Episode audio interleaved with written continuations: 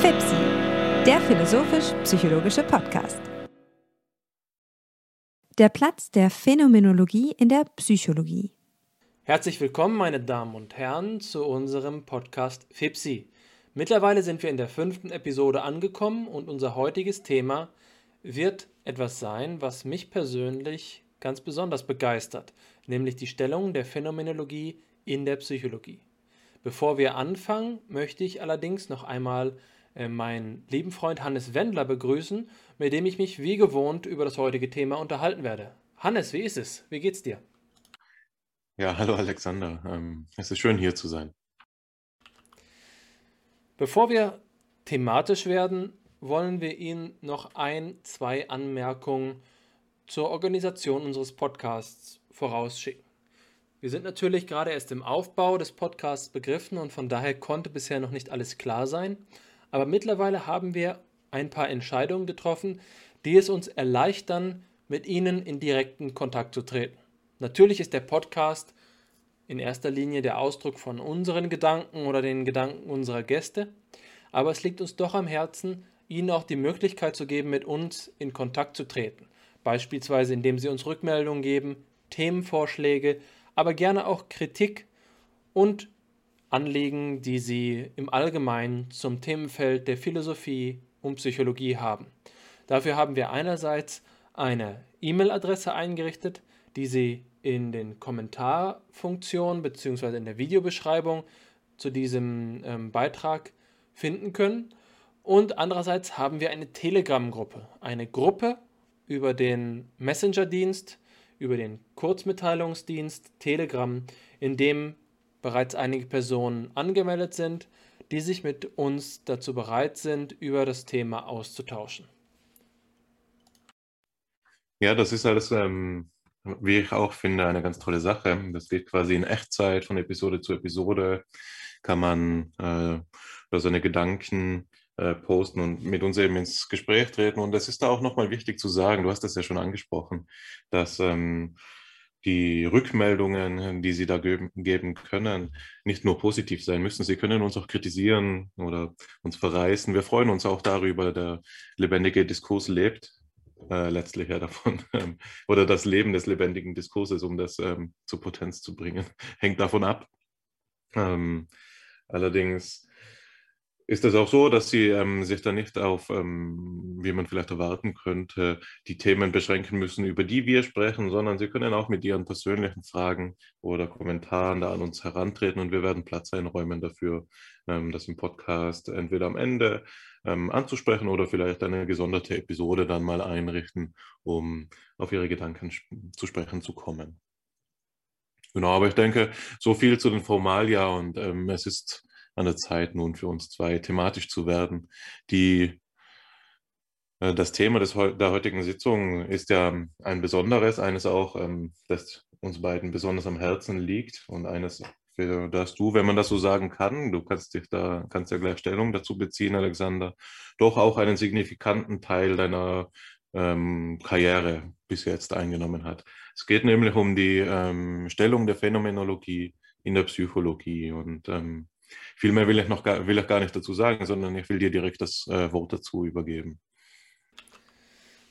Danke sehr.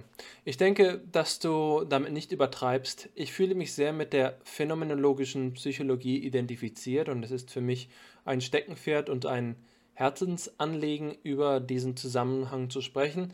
Ist, ist allerdings, und das müssen wir gleich zu Anfang sagen, kein einfacher Einstieg.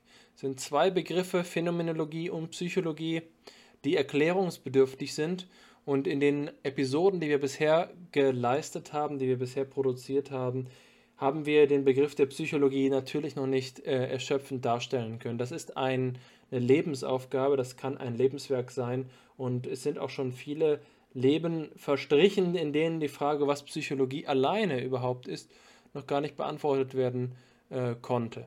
Jedenfalls ist der Zugang, den wir heute wählen wollen, erst einmal ein intuitiver, ein unvoreingenommener, ein, sagen wir mal, argloser.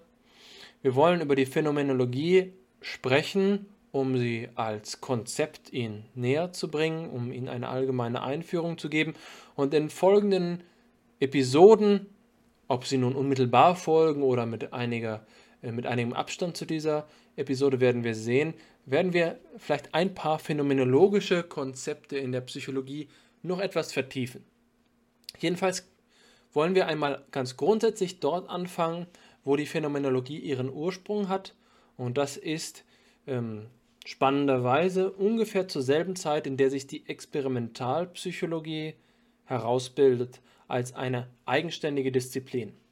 Das ist natürlich kein Ablösungsvorgang in der Psychologie, der plötzlich geschehen ist. Es war nicht einmal äh, das Jahr 1879, in dem auf einmal die Psychologie ähm, auf der Türschwelle stand, sondern es war eine kontinuierliche Entwicklung. Darüber haben wir schon gesprochen, als wir den Lehrstuhlstreit thematisiert haben. Und genauso ist es eben mit der Phänomenologie gewesen, dass es nicht ein Buch gewesen ist oder ein ähm, Denker, der einen äh, kongenialen göttlichen Funken empfangen hat, um ihn dann äh, in die Philosophie zu tragen, sondern es war auch hier eine Entwicklung, die man über mehrere Jahre hinweg beobachten konnte und bei der verschiedene Bedingungen äh, zutreffen mussten, bevor das Ganze Fahrt aufgenommen hat. Im Grunde genommen kann man sagen, die Phänomenologie ist eine Geistesströmung, eine Einstellung, eine geistige Einstellung zur Welt, zur Erfahrung, die ähm, wesentlich davon geprägt ist, dass wir das betreiben, was wir einen Immanentismus nennen, eine Beschränkung auf das Innere, auf das Erfahren selbst, auf die Erfahrung des Bewusstseins. Es geht also nicht darum zu sagen, dass wir zunächst einmal eine Welt postulieren in einer naturgesetzlichen Ordnung, sondern wir gehen einmal ganz primitiv und ursprünglich davon aus, was ist uns überhaupt gegeben. Und die Gegebenheit äh, ist dann dasjenige, von dem unsere phänomenologische Analyse ausgeht. Und da deutet sich eben auch schon der, die Namensgebung dieser Strömung an. Das Erscheinen, das ursprüngliche Gegebensein einer Erscheinung ist, was von der Phänomenologie thematisiert wird. Also es gibt Ende des 19. Jahrhunderts beispielsweise in Wien bei Franz Brentano, aber auch in Berlin bei Wilhelm Dilthey und auch noch an verschiedenen anderen Ecken und Enden Europas, zum Beispiel in Paris bei Henri Bergson, die Tendenz, die Welt auf eine bestimmte Art und Weise zu sehen, äh, die man im weitesten Sinne protophänomenologisch nennen kann, also vorphänomenologisch, die Phänomenologie vorbereitend. Und der Gedanke dabei ist eben, dass die äh, Welt nicht als eine reine Ordnung äh, von vorgegebenen ideellen oder reellen Zusammenhängen bestimmt wird, sondern dass wir uns erst einmal darauf einlassen zu bestimmen, womit wir es überhaupt zu tun haben. Und das kann auf ganz verschiedene äh, Weise geschehen. Das heißt, wir müssen nicht mit einer spezifischen Methode die Phänomenologie betreiben, sondern die Phänomenologie ist ursprünglich durch etwas ausgezeichnet, was man mit Bernhard Waldenfels Heterodoxie nennen kann, also eine Vielgestaltigkeit, eine Lehre, die ganz verschiedene Formen angenehm, äh, angenommen hat. Das bedeutet übrigens nicht, dass es sich um eine offene, eklektische, also sagen wir mal eine Mischform von Denken handelt. Es handelt sich im Wesentlichen um den ganz einfachen Gedanken zu sagen, die Sache geht der Methode voraus. Wir wollen zunächst einmal die Welt, die Erfahrung, die Strukturen der Realität, aber eben auch äh, die Strukturen der Erkenntnis verstehen, ohne dass wir von vornherein annehmen, dass wir auf einem festen Boden stehen. Ganz grundsätzlich wollen wir anfangen und das Erscheinen der Erscheinungen verstehen. Und dieser Vorrang der Sache vor der Methode. Es gibt keine zuverlässige, garantierte, formale äh, Vorgehensweise, bei dem wir sagen können, wir müssen garantiert mit dieser einzelnen logischen Analyse vorgehen, sondern wir äh, übergeben den Sachen äh, das Steuer und wir schauen uns, wohin sie uns treiben, die findet in so etwas wie dem Wahlspruch der Phänomenologie ihren Ausdruck. Und der ist von Edmund Husserl geäußert worden und dann von Martin Heidegger popularisiert worden. Und das ist der, der Ausdruck zu den Sachen selbst. Darin verbirgt sich bereits ein Hinweis darauf, wie wir den Begriff Phänomen in der Phänomenologie verstehen sollten. Es geht eben nicht allein darum zu sagen, dass wir äh, die Erscheinungen als ein Schein interpretieren wollen, hinter dem die Wirklichkeit liegt, so wie das beispielsweise in der Naturwissenschaft der Fall ist. Wir vertrauen nicht dem, was uns vor Augen steht, sondern wollen einen Schritt dahinter gehen, um zu sehen, was beispielsweise auf molekularer, atomarer Ebene passiert, um sozusagen die Wirklichkeit hinter dem Schein aufzudecken, sondern es geht darum, das Erscheinen der Erscheinungen zu verstehen. Und das ist natürlich eine, eine Gratwanderung, bei dem wir nicht mehr sagen müssen, warum nimmt überhaupt jemand den Schein ernst? Warum interessiert sich überhaupt jemand dafür, äh, dass mir gerade eine Erscheinung vor Augen getreten ist, wenn sie doch nur Schall und Rauch ist, sondern wir können sagen, es ist doch so, dass uns etwas erscheint. Und selbst dann, wenn dieser Schein sich im Nachhinein als dasjenige herausstellen sollte, was nicht mit den natürlichen Ereignissen übereinstimmt, so ist es doch so, dass wir ähm, feststellen können, dass diese Erscheinung selbst etwas ist.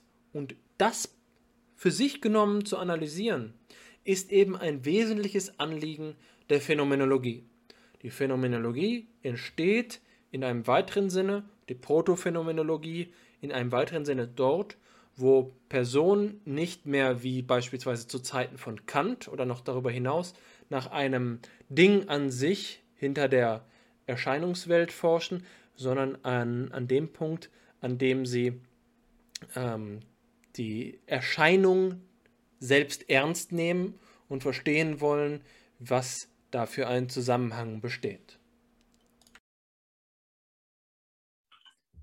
Ja, also zurück zu den Sachen selbst. Ich denke, dieses ähm, Motto der Phänomenologie, an dem kommt man nicht vorbei. Ähm, das hört man auch immer wieder, wenn man sich in diesen Kreisen bewegt. Und es ähm, lohnt sich auch wirklich, wenn man es jetzt äh, salopp sagen will, sich das hinter die Ohren zu schreiben. Ähm, und denn es ist, äh, es klingt leichter, sich das vorzunehmen, dass man über die Sachen sprechen sollte, als es dann tatsächlich in der Praxis ist.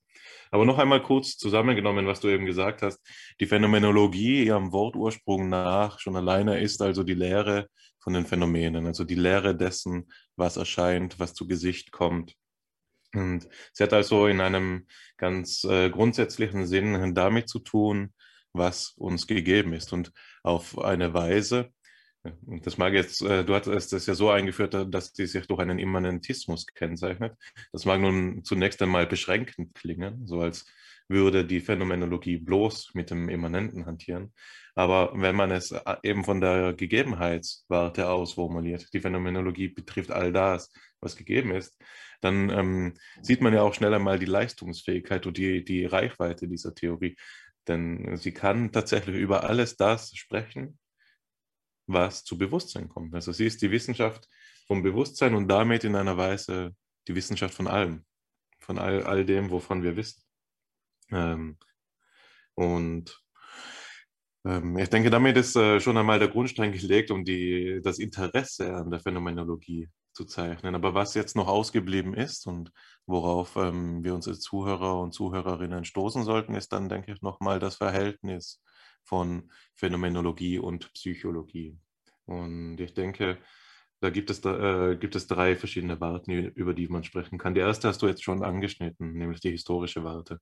Ne? Also die Phänomenologie entwickelt sich in einer Weise parallel, aber doch auch also zeitlich parallel zur akademischen Psychologie, aber ist natürlich dem Gegenstand nach mit ihr aufs, aufs innigste verwoben. Und dazu wird es noch einiges zu sagen geben, vor allem dann, wenn wir auf die Materialien für die heutige Sitzung zurückgreifen. Aber es gibt auch noch eine andere, äh, zwei andere Ebenen, über die man sprechen kann, nämlich die betreffen die Gegenwart. Die eine ist die, die, die deskriptive Ebene. Was ist denn die Stellung der Phänomenologie heute? Äh, in der Psychologie und dann, dann wäre da noch einmal die normative Ebene zu besprechen. Und das wird wahrscheinlich den Ausblick für die heutige Episode bilden, nämlich was denken wir, wie sollte die Phänomenologie für die Psychologie stehen. Und ähm, wenn du so gut wärst, würde ich die erste von diesen beiden Fragen direkt an dich geben, also äh, weitergeben. Was wäre denn deiner Meinung nach der aktuelle Stand der Phänomenologie in der Psychologie? Das ist eine Frage, die mich persönlich aufwühlt, äh, denn es beschäftigt mich sehr, dass es um die Phänomenologie in der Psychologie nicht besonders gut steht. Im Grunde genommen lässt sich das geschichtlich wie folgt zusammenfassen. Die philosophische Phänomenologie hat ihren Ausgang, wie bereits erwähnt, Ende des 19. Jahrhunderts genommen und entwickelt sich Anfang des 20. Jahrhunderts zu einer einflussreichen Strömung. Die große Popularität in äh, der an den Universitäten und im Allgemeinen in der intellektuellen Landschaft Europa ähm, in der ersten Hälfte des 20. Jahrhunderts hat. Dabei kommt es zu etwas, das man als einen ähm, philosophisch-psychologischen Ableger dieser philosophischen Phänomenologie nennen kann. Und das ist ähm, im Grunde genommen eine philosophische Reflexion auf das Themengebiet der Psychologie. Zum Beispiel auf die Frage, was ist die Psyche, was ist das Bewusstsein, aber eben immer äh, als dasjenige, was ähm, in gewisser Weise polemisch einmal als Lehnstuhlpsychologie bezeichnet worden ist. Das heißt, Philosophen sind nicht ins Labor gegangen, sondern haben sich zu Hause hingesetzt und sich Gedanken über das Psychische gemacht. Aber im Laufe des 20. Jahrhunderts ist es eben auch zu einer Verschmelzung, zu einer Bezugnahme zwischen beiden, ähm, zwischen beiden Disziplinen gekommen, zwischen Philosophie im Sinne von Phänomenologie und zwischen der Experimentalpsychologie. Und da will ich einfach nur mal vier Brennpunkte hervorrufen, die alle ungefähr Mitte des 20. Jahrhunderts ihre, ähm, ihre Keime äh, in, ausge, äh, ausgestreut haben. Und das ist erstens äh, die, ähm, die Utrechter Schule. Die Utrechter Schule ist ähm, in Abhängigkeit von einem äh, bekannten Anthropologen entwickelt worden mit dem Namen Frederik Bautendijk. Und er hat in Utrecht nach dem Zweiten Weltkrieg eine Professur übernommen, an deren äh, Lehrstuhl eben auch dann Johannes Linshoten, ein Vorreiter der experimentalpsychologischen Phänomenologie, ähm, seine Arbeit begonnen hat. Und Johannes Linshorten hat persönlich zu wahrnehmungspsychologischen Themen gearbeitet. Das heißt, er hat Experimente durchgeführt, aber sie im Kontext der Phänomenologie interpretiert. Hier haben wir also eine Art und Weise, Phänomenologie zu betreiben, die nicht mehr Lehnstuhl Psychologie ist, sondern wir haben ähm, experimentell arbeitende Psychologen, die zugleich darum bemüht sind, eine phänomenologische Psychologie zu entwickeln. Ungefähr 1960 hat Linschoten dann ein Buch veröffentlicht mit dem, ähm, mit dem Namen Auf dem Weg zu einer phänomenologischen Psychologie und in dieser Arbeit entwickelt er auf der Grundlage von William James, dem bekannten Gründervater der amerikanischen Psychologie, die Idee, dass es eine phänomenologische Psychologie geben könnte.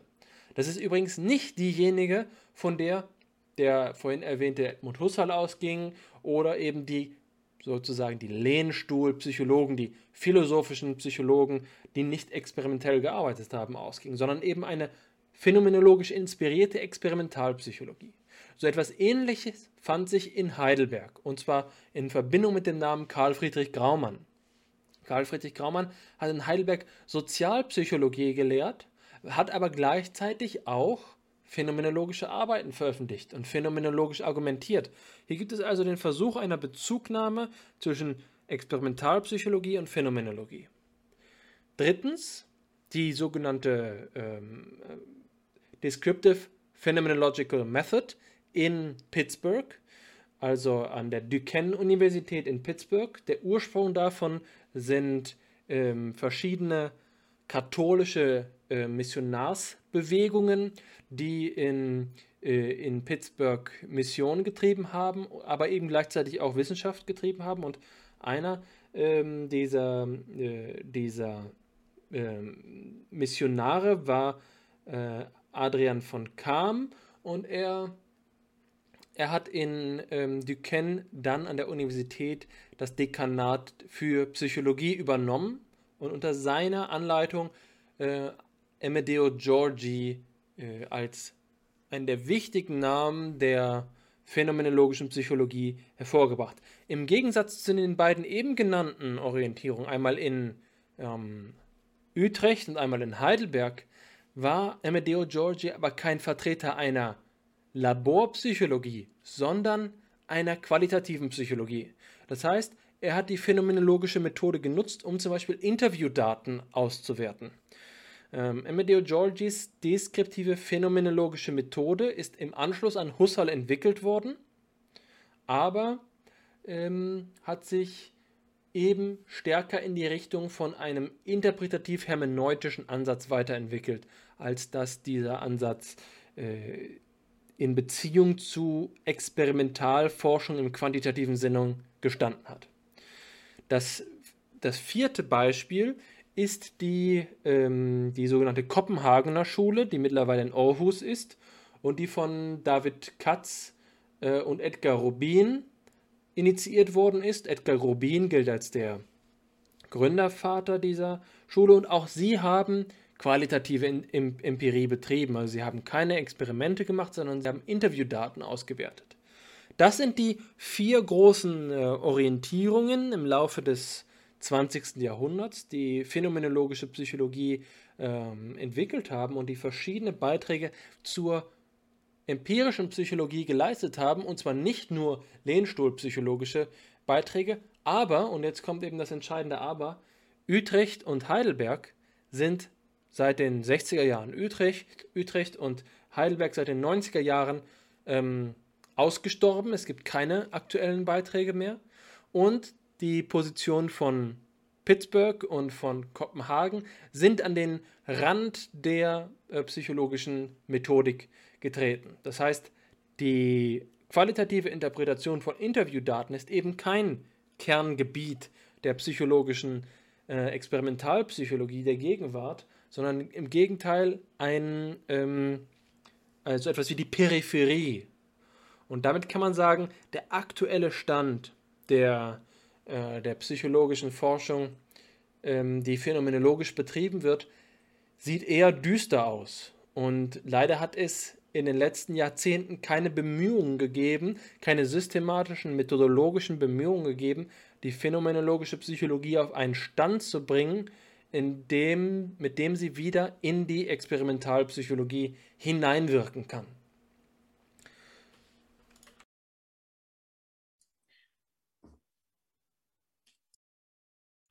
Ja, ähm, du hast das jetzt alles so systematisch aufgezogen, ähm, dass ich irgendwie das Bedürfnis verspüre, einfach mal so einen, einen ganz gegenwärtigen Befund äh, in, die, in deine Speichen zu werfen. Sozusagen, um dich auch ein bisschen herauszufordern und um den äh, Zuhörern und Zuhörerinnen auch nochmal zu vermitteln, ähm, dass es, obwohl ich dir zustimme, es, also da gibt es meiner Meinung nach gar nichts zu diskutieren, wirklich ähm, Grimm steht um die gegenwärtige Phänomenologie in der Psychologie, es dennoch auch solche Aussagen gibt, wie zum Beispiel jetzt eben aus dem Lancet for Psychiatry, also diesem sehr prestigeträchtigen äh, Journal äh, für die Psychiatrie, ein medizinisches Journal.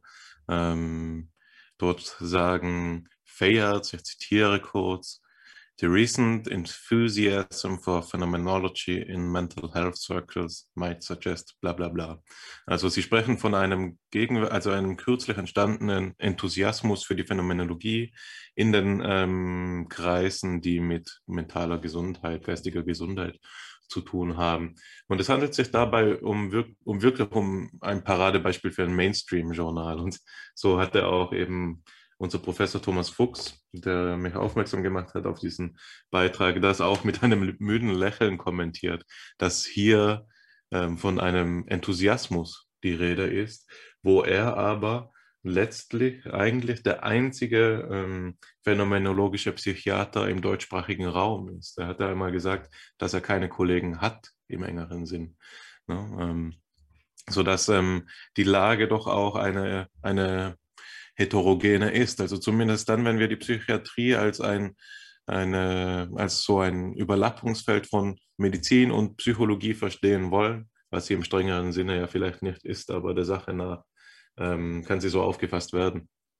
Ähm, dann gibt es ähm, doch auch in der gegenwärtigen Psychologie eben solche Strebungen, die verbandelt sind mit der Phänomenologie, eben auch in Heidelberg, zwar jetzt in keiner direkten Kontinuität mit Graumann, aber dann eben eine neue Schule, nämlich die, die Schule von Thomas Fuchs. Und eben auch du, Alexander. Es gibt ja doch deine Beiträge, die jetzt ähm, Konjunktur machen oder bald machen werden zur phänomenologischen Psychologie. Das ist sicherlich zu hoffen, aber ich glaube nicht, dass ein Optimismus angebracht ist. Denn ähm, ich würde sagen, davor steht eben noch der Schweiß und die mühevolle Arbeit, um hier etwas äh, zu entwickeln, was tatsächlich konkurrenzfähig ist. Denn realistisch betrachtet ist die phänomenologische Psychologie und die phänomenologische Arbeit in Psychiatrie oder Psychologie eben etwas, was die Konkurrenzfähigkeit zu präzisen, naturwissenschaftlich orientierten, statistisch optimierten ähm, Operationsweisen noch nicht nachweisen kann und zu einem gewissen Grad auch zu Recht aus dem Feld verdrängt worden ist. So gab es beispielsweise in den 1950er Jahren eine Kontroverse innerhalb der differenziellen Psychologie zwischen den sogenannten Operationalis Operationalisten und den Phänomenologen. Da finden sich eben äh, verschiedene Positionen und die bekannteren Namen, die wir heute noch kennen, sind eben Allport auf der Seite äh, der Operationalisten oder Eysenck. Und diese Positionen haben sich seinerzeit noch kontrovers mit der Phänomenologie auseinandergesetzt, die insbesondere in Deutschland eben noch ein gewisses Standing gehabt hat, aber äh, hat dann den Sieg davongetragen. Jetzt können wir ähm, wissenschaftsgeschichtlich zwei äh, Ideen vortragen. Entweder sagen wir, äh, es ist tatsächlich eine äh, Niederlage gewesen, die den zeitlichen Umständen geschuldet war, 60er, 70er Jahre. Das war gerade die Euphorie des Kognitivismus. Hier wurden die Rechnerkapazitäten immens erweitert und die Computermetapher hat ihre Konjunktur gefeiert. Äh, die Beschränkungen der äh, komputationalen Simulationen von Kognition wurden noch nicht gesehen und gerade deswegen ist es eben sehr schwierig gewesen, die Stellung als Phänomenologen zu halten. Aber wir können eben auch andererseits sagen, und das wäre tatsächlich meine Position, dass hier die Phänomenologie sich als etwas Reaktionäres erwiesen hat, in der eher die alten Meriten und die etablierten philosophisch dominanten Zusammenhänge ähm, aufgebrochen wurden und die Phänomenologie sich nicht ausgesprochen oder explizit eben angepasst hat. Hier wäre also meines Erachtens ein Schritt nötig, um die ähm, Phänomenologie konkurrenzfähig zu machen. Was heißt, sie zu entschlacken, sie zu verbessern, sie eben auch systematisch methodologisch so auszugestalten, damit sie in den Dialog treten kann und nicht immer von, von, der, von den alternativen Paradigmen in der Psychologie verlangt, sich auf ihr Territorium zu begeben, sondern teilweise eben auch mal dazu in der Lage ist, ein äh, statistisches Argument anzunehmen, zu kritisieren und unter Umständen zum Beispiel auch eigene statistische Argumente äh, beizutragen. Gerade weil die Phänomenologie doch heterodox ist, gerade weil die Phänomenologie die Sache vor die Methode stellt, sollte sie dazu in der Lage sein, sich nicht auf diese reaktionäre Position zurückzuziehen, mit äh, Statistik sei immer ähm, gleich äh, Reduktionismus verbinden, zu, äh, zu verbinden, aber ähm, das macht sie eben bisher noch nicht. Und ich glaube, darin besteht die Aufgabe einer phänomenologischen Psychologie des 21. Jahrhunderts, ihre ähm, etablierten äh, Diskurse zugunsten einer Öffnung zurücktreten äh, zu lassen und sich darum zu bemühen, die ähm, anderen Paradigmen, die in der äh, Psychologie zur Verfügung stehen, auf feindlichem Territorium zu schlagen und nicht nur immer den Rückzugs, das Rückzugsgefecht in die eigenen antireduktionistischen Kontexte zu, äh, zu ziehen. Und dafür muss die Phänomenologie eben noch seefest gemacht werden. Da stehen noch einige transformative Aufgaben bevor, be, äh, bevor ich sehen kann, dass der Beitrag der, der Phänomenologie zur Psychologie nicht ähm, Gefahr läuft, äh, also sozusagen eine Rückkehr in eine geisteswissenschaftliche äh, Psychologie des späten 19. Jahrhunderts zu bringen. Das muss man auch sehen. Ich, ich glaube, dass hier die, die Bringschuld auch bei der, bei der Phänomenologie liegt. Aber wir kommen schon sehr weit in sehr spezifische Fragen. Vielleicht sollten wir auch nochmal zurückkehren zum, zum Ausgangsproblem, ähm, was überhaupt Phänomenologie ist und wie ihr Verhältnis zur Phänomenologie, äh, zur Psychologie bestimmt werden kann. Wie wäre es, wenn wir uns an dieser Stelle äh, so ähm, einmal über unser erstes Material unterhalten? Was meinst du? Ja, ich dachte gerade schon an dasselbe. Ähm, ich denke, was man vielleicht ausatmend noch anfügen sollte an ähm, das eben Gesagte ist, dass du ja auch einige Themen angesprochen hast, die bereits in den früheren Episoden von FIPSI ähm, aufgetaucht sind. Etwa ähm, könnte man, also du hast vom Antireduktionismus der Phänomenologie gesprochen.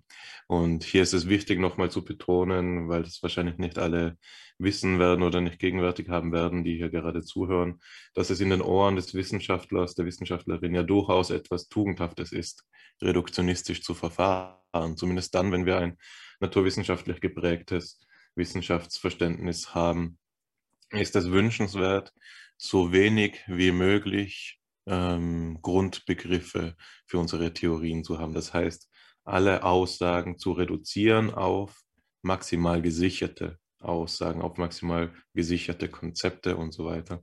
Die Phänomenologie hingegen könnte man als holistisch oder eben zumindest antireduktionistisch charakterisieren, indem, ähm, was man so verstehen kann, dass es in der Phänomenologie um die Fülle der Erfahrung geht. Das heißt, dort geht es darum, nicht ähm, un ungerechtfertigt ähm, Aspekte der Erfahrung wegzuschneiden, bloß weil wir sie nicht ausreichend erklären können, sondern es geht zunächst einmal um ein zur Kenntnis nehmen alles dessen, was da ist, was gegeben ist, und dann um eben eine systematische, strenge Beschreibung alles dessen.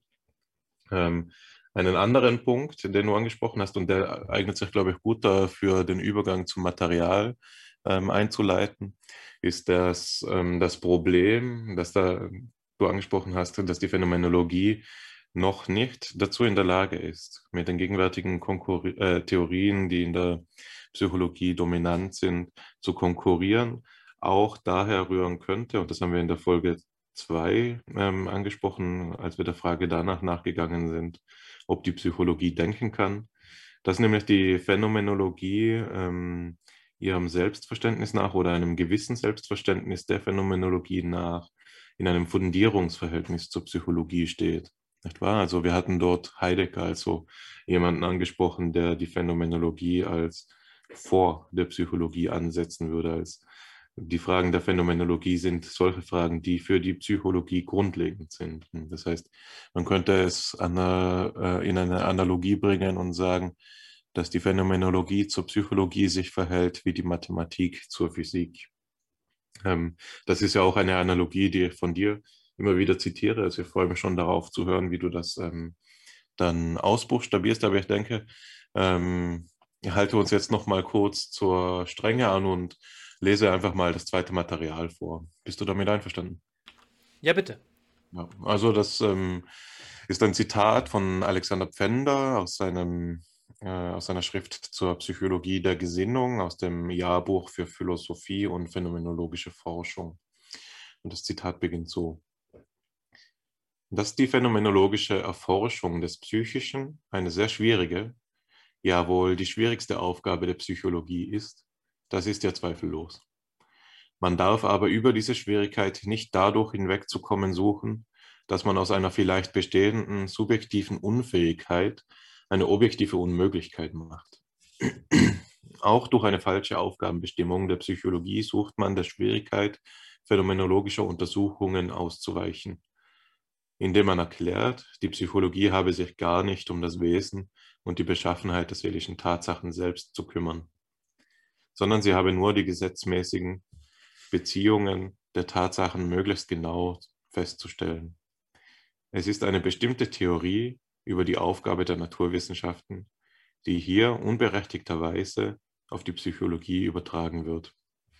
Hier endet das Zitat Und ich denke, es eignet sich wirklich hervorragend dazu, ähm, noch einmal neu den Streit aufzumachen, über den wir jetzt gerade gehandelt haben, nämlich kann die, Psych äh, die Phänomenologie der Psychologie das Handwerk geben, um eine Alternative zu erarbeiten zur aktuell dominanten naturwissenschaftlich geprägten Psychologie. Der Anspruch ist hier zwar augenscheinlich ja, aber es geht auch um Komplementarität. Ich glaube nicht, dass wir ohne weiteres mit den meisten Phänomenologen behaupten können, dass die Arbeit der Psychologie überflüssig sei, so wie sie bisher durchgeführt worden ist. Es geht darum zu fragen, ob es in dieser Arbeit der Psychologie nicht implizite Voraussetzungen gegeben hat, die noch nicht ihrerseits wissenschaftlich thematisiert worden sind. Und das scheint jetzt der wichtige Sprung zu sein. Wenn wir an ein paar Beispielen uns fragen, wovor, woher nimmt die Psychologie überhaupt ihr Interesse an bestimmten Thematiken? Sei es ein beliebiges Arbeitsfeld, Selbstwirksamkeitserwartung. Woher kommt der Aspekt des Selbst von dem wir hier sprechen. Worauf bezieht sich hier das Selbst? Für die meisten scheint intuitiv und alltagspsychologisch bereits klar zu sein, das ist ein Subjekt, das sich auf sich selbst bezieht. Aber was soll das schon bedeuten? Woher kommt das? Was ist die grundlegende Struktur äh, aus der Erfahrung, die uns an so einem Zusammenhang Interesse gewinnen lässt? Ist das ein Zufall, dass sich jemand diese Frage gestellt hat? Ist das ein reines Konstrukt? Ist das ein beliebiges Label? Ist das ein, ähm, ein beliebiges Etikett, das wir hier einem Zusammenhang aufprägen? Oder ist es vielleicht doch so, dass uns die Probleme der Psychologie mit einer gewissen sachlichen Notwendigkeit begegnen? Und das ist hier gerade das Thema, was Fender anspricht. Es geht darum, die Frage nach der Psyche zu stellen. Es geht die Frage, äh, diese Frage geht darauf, äh, zu untersuchen, welche Strukturen dort angelegt sind und in welchen ähm, Kontexten sich unsere psychologische Forschung, unser psychologisches Forschungsinteresse überhaupt bewegen kann. Mein Lieblingsbeispiel sind die Vermögen, die klassischen Vermögen, die wir schon im Kontext von Platon angesprochen haben, Gemüt, Wille und Verstand. Warum gerade diese drei? Woher kommt das? Ist es so, dass ähm, hier willkürlich auf dem Reißbrett Linien durch die Seele gezogen werden? Oder ist es vielmehr so, dass es doch irgendeine äh, sachliche Eigenheit des Bezugs zwischen dem Subjekt und seiner Welt gibt, die äh, diese Gestalt, die diese Ordnung auf es aufprägen oder in der die Ordnung der Psyche der Welt korrespondiert und es unter Umständen einen Menschen ohne Willen, einen Menschen ohne Gefühle, einen Menschen ohne äh, Gedanken nicht geben kann. Und die Antwort auf so eine Frage ist eben keine rein empirische Frage. Wir können uns keinen Menschen ohne Gefühle bauen. Und selbst wenn wir über Pathologien sprechen, sind das eben gerade Strukturen, bei denen wir nicht die Frage nach der Menschlichkeit an erster Stelle stellen können. Denn die Voraussetzungen für diesen Diskurs liegen eben gerade schon in dem, was wir den Bereich der Phänomenologie nennen. Und das ist die Faszination, von der wir hier sprechen. Und das scheint der wesentliche Beitrag zu sein. Die Phänomenologie untersucht, was die Voraussetzungen der Psychologie hinsichtlich ihrer impliziten, ansonsten bloß alltagspsychologisch vorausgesetzten Ideen, Konzepte, Vorannahmen über das Psychische schlechthin sind. Jetzt kommt vielleicht ein Operationalist vorbei und sagt uns, es gibt gar nicht so etwas wie das Psychische schlechthin. Es handelt sich doch immer nur um Muster von Daten in, ähm, in bestimmten experimentellen Kontexten. Und es wäre schon eine ähm, essentialistische Vorannahme zu behaupten, dort sei irgendeine Struktur, die diesen Mustern jetzt zugrunde liegen müsse. Also in gewisser Weise ein, äh, ein Fehlschluss, ein Bias, na, bei dem wir davon ausgehen würden, dass das, womit wir es in der Welt zu tun haben, ähm, in der Regel strukturierter ist, als es tatsächlich äh, sich herausstellen wird, sobald wir es wissenschaftlich präzise untersuchen. Aber gerade um diesen Diskurs zu führen und um diese Frage zu stellen, brauchen wir eine präzise Untersuchungsart und Weise. Und das ist, was es hier der letzte Abschnitt des Zitates ist. Es ist eine bestimmte Theorie über die Aufgabe der Naturwissenschaften, die eben darin besteht, die, den Bereich der, des Psychischen, den Bereich, den die Psychologie untersucht, von vornherein als so eine nüchterne, kalte, objektivistische Naturkausalität darzustellen. In anderen Worten, wenn wir den Diskurs führen wollen, ob eine bestimmte Erklärungsweise der Psychologie angebracht ist oder nicht angebracht ist, dann lässt sich die Gegenstandsfrage nicht vollständig ausklammern. Wir müssen uns fragen, was das Psychische ist, über das wir hier reden. Und dieser Bereich wird eben von der Phänomenologie bedient. Ich finde auch, dass ähm, den letzten Teil des Zitates besonders aufschlussreich, gerade wenn es darum geht, dass hier unberechtigterweise ein, ein von den Naturwissenschaften geprägtes Verständnis auf die, also der Aufgabe der Wissenschaft auf die Psychologie übertragen wird. Ich muss daran denken, nämlich, was, äh, wenn ich mich richtig erinnere, Alfred North Whitehead, der Autor der Principia Mathematica, zusammen mit äh, Bertrand Russell, der Co-Autor, ähm, über die Leistungsfähigkeit der Naturwissenschaften sagt, nämlich, ähm, dass sie eigentlich Formalwissenschaften sind, insofern als dass die Eigenschaften, die sie oder die Methoden der Naturwissenschaft ähm, offenlegen kann ihre, über ihre Gegenstände, bloße relationale Eigenschaften sind. Das heißt, die Ladung des Elektrons sagt uns nicht etwas Intrinsisches über das Elektron aus, nichts über das Wesen des Elektrons, sondern es sagt uns etwas darüber aus, wie sich dieses Teilchen verhält, wenn es etwa durch ähm, ein Magnetfeld sich bewegt. Das heißt, es ist eine relationale Eigenschaft. Es sagt etwas über das Verhalten des Teilchens unter gewissen Bedingungen aus.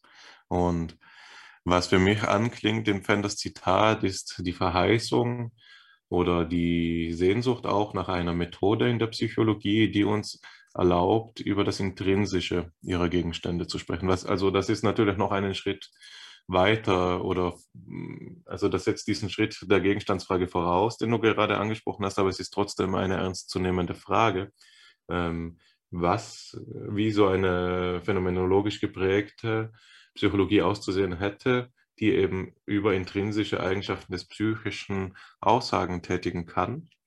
Denn ich denke, das verweist auf den Zusammenhang ähm, der Ideation oder der Eidetik, die ja doch einen, einen zentralen ein Teil der Phänomenologie ähm, ausmacht. Wärst du so gut, uns das kurz ähm, zu erläutern, worum es da geht und was da ähm, der Mehrwert ist oder das Anliegen in der Phänomenologie, wenn es um die Phänomenologie als Wesen, äh, Wissenschaft der Wesenheiten auch geht?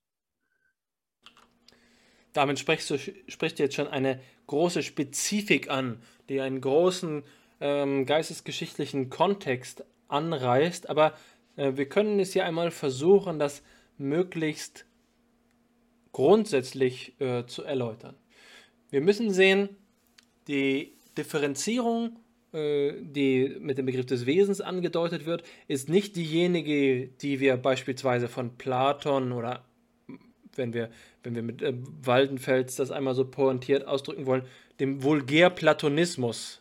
Also kein nicht Platon selbst, sondern das, was aus Platon vulgärerweise gemacht worden ist, die Idee einer ewigen, ähm, einem ewigen Eidos, eine, einer ewigen äh, Idee, die die Zeiten überdauert und die Grundlage ist. Also keinem Baum ist die Idee des Baumes selbst zu eigen, aber ähm, die Idee des Baumes ist eben im Ideenhimmel und ewig und so weiter und so fort. Also diese Idee ist nicht gemeint, wenn wir von Wesen reden. Es geht nicht darum zu sagen, wir haben äh, die Wesen als etwas Überzeitliches auf der einen Seite und wir haben dann auf der anderen Seite das bloße, scheinhafte Sein ähm, und das, das Seiende als ähm, etwas, was bloß vergänglich ist und ohne Bedeutung ist. Im Gegenteil, Wesen meint eher so etwas wie die zugrunde liegende, zugrunde liegende Struktur an sich. Und das Wichtige dabei ist eben zu sagen, Struktur Struktur eben auch etwas, was im Deutschen mit dem Begriff des Aufbaus bezeichnet wird. Und Aufbau heißt immer Ordnung. Aufbau heißt immer Ganzheit. Aufbau heißt immer Zusammenhang. Wenn wir von Wesen reden, dann bedeutet das eben in der, ähm, in der Phänomenologie etwas, was du vorhin angerissen hast, Holismus. Es bedeutet, äh, dass wir nicht davon ausgehen, dass die Welt aus Elementen komponiert ist, die, ähm, die Welt also auf kleinste Atome, die eigenschaftslos zurückgeführt werden können, äh, basiert, sondern dass die Welt und, und äh, vor allen Dingen eben hier der Vollzug der Erfahrung, der Bewusstseinsstrom aus ähm, Ordnungen komponiert ist, dass Ordnungen das Wesen äh, das Be des Bewusstseins und der, und der Erfahrung ausmachen und es so etwas wie bestimmte Sachverhalte an sich gibt. Das bedeutet das einfach am, am Beispiel gesprochen. Wir können sagen, ähm, dass wir die Bedeutung von einem Ausdruck untersuchen. Und jetzt haben wir verschiedene ähm, Arten und Weisen, dasselbe zu sagen, und wir haben ihren propositionalen Gehalt. Wir können sagen, das Wetter ist schön oder heute ist schönes Wetter, und wir können diesen Satz in verschiedenen quasi synonymen ähm, Bezeichnungen mitteilen. Aber der propositionale Gehalt davon ist eben teilweise oder weitgehend unabhängig von der grammatikalischen äh, Orientierung, von der Syntax, von, äh, von der Semantik der einzelnen Wörter. Wir können mit ganz unterschiedlichen ähm, Ausdrücken dieselbe Bedeutung zum Ausdruck bringen. Und was nun uns verständlich macht, was Bedeutung heißt, wie kann es sein, dass äh, zwei zu unterschiedlichen Zeitpunkten geäußerte Sätze dasselbe meinen? Wie kann es sein, dass jedes Mal, dass wenn wir die Zahlen 1, 2, 3, 4, 5 sagen, dass wir dasselbe meinen, obwohl es doch jedes Mal in einer leicht unterschiedlichen Tonlage gesagt worden ist oder in einer anderen Sprache oder in einem anderen Kontext? Wie kann es sein, dass es diese Bedeutungseinheiten gibt? Bedeutet das tatsächlich so etwas wie eine der Bezug auf eine ewige, äh, einen ewigen Ideenhimmel, der geschieht, wenn wir 1, 2, 3, 4, 5 sagen? Oder ist es doch etwas, was eben strukturell in der Ordnung unseres ähm, Verstandes, unseres Erlebnisvollzugs angelegt ist?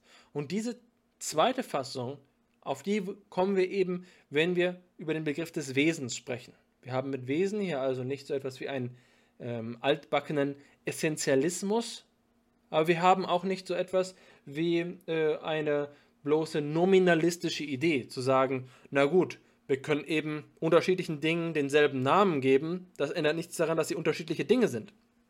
Die Grundfaszination ist die folgende. Wenn wir etwas sehen, etwas Beliebiges sehen, dann ist das, was wir sehen, doch in unseren Empfindungen, also in den Impressions, wie die britischen Empiristen sagen würden, dem, was zum Beispiel die Reizungen, die Stimulationen unserer Netzhaut sind, ist es doch jedes Mal ein anderes.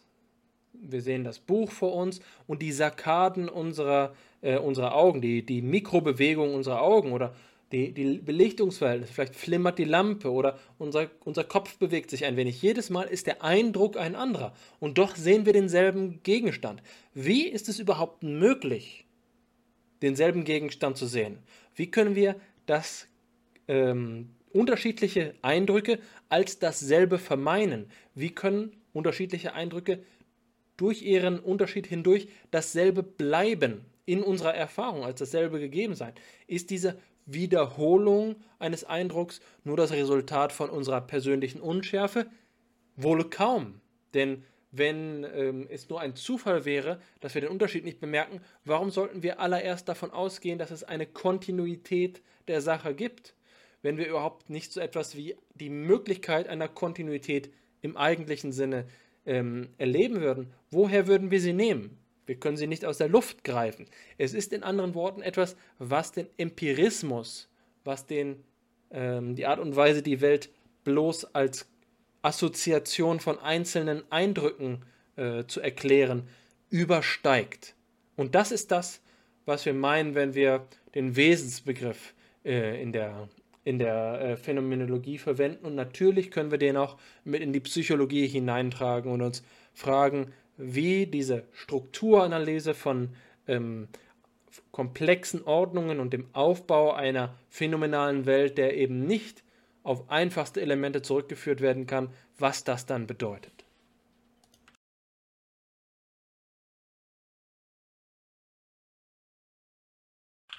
Ja, ähm, du hast äh, jetzt schon einige der wichtigsten Punkte dazu angerissen, was ähm, die Ausarbeitung des Wesensbegriffs in der Phänomenologie ähm, betrifft. Und ich denke, es ist an dieser Stelle ein guter Zeitpunkt, um noch einmal darauf zu rekurrieren, was wir eingangs gesagt hatten, nämlich, dass es drei Weisen gibt, anhand derer wir ähm, die Stellung der Psy äh, Phänomenologie für die Psychologie konturieren können. Wir haben jetzt einiges über das Gegenwärtige gesagt und über das Historische bereits.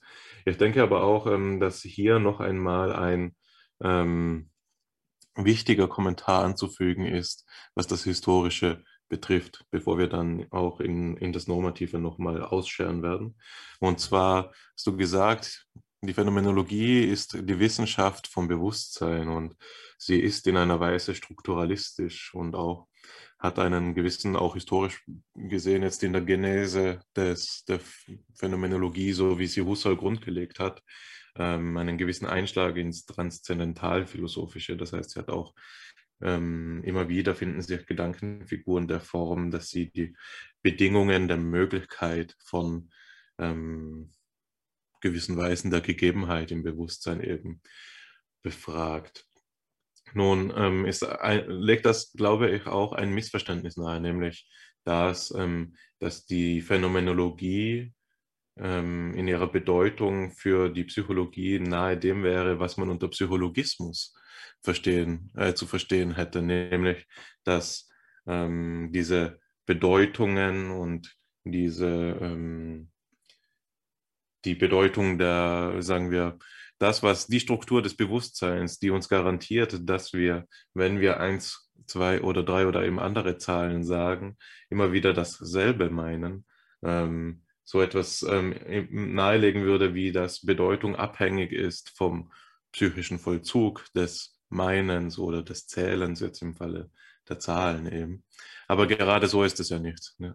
Die Psychologie, äh, die Phänomenologie konstituiert sich historisch ja auch in Auseinandersetzung e mit eben dieser ähm, Denkweise, also mit eben der, dem Psychologismus.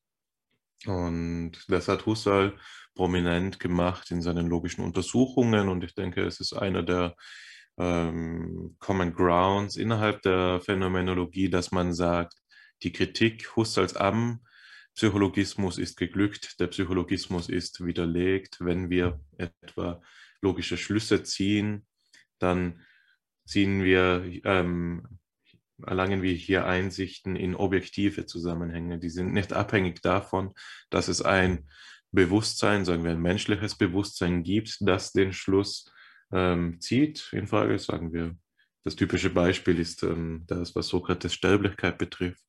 Alle Menschen sind sterblich. Sokrates ist ein Mensch.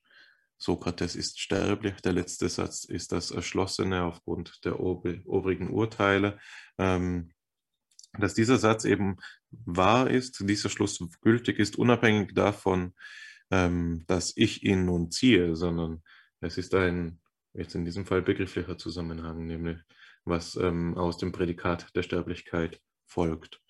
Und so viel dazu noch. Also einfach dieser historische äh, Randkommentar. Ich denke, ähm, es ist nun eine gute Zeit auch gekommen, wenn du dazu nicht nochmal einhaken willst und das weiter ausdifferenzieren willst, Alexander, dass wir übergehen in das nächste Material, das wir mitgebracht haben, das ja auch ähm, mit Husserl zu tun hat, weil es von ihm stammt.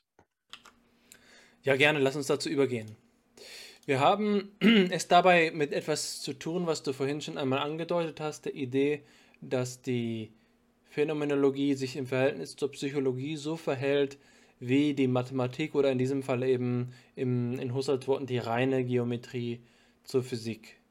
Die, ähm, die, äh, die Psychologie würde ohne Phänomenologie also gewisserweise so operieren wie eine Physik, die meinetwegen mit natürlichen Einheiten misst, die sagt, äh, diese, äh, diese Strecke ist so lang wie äh, drei Ellen oder so.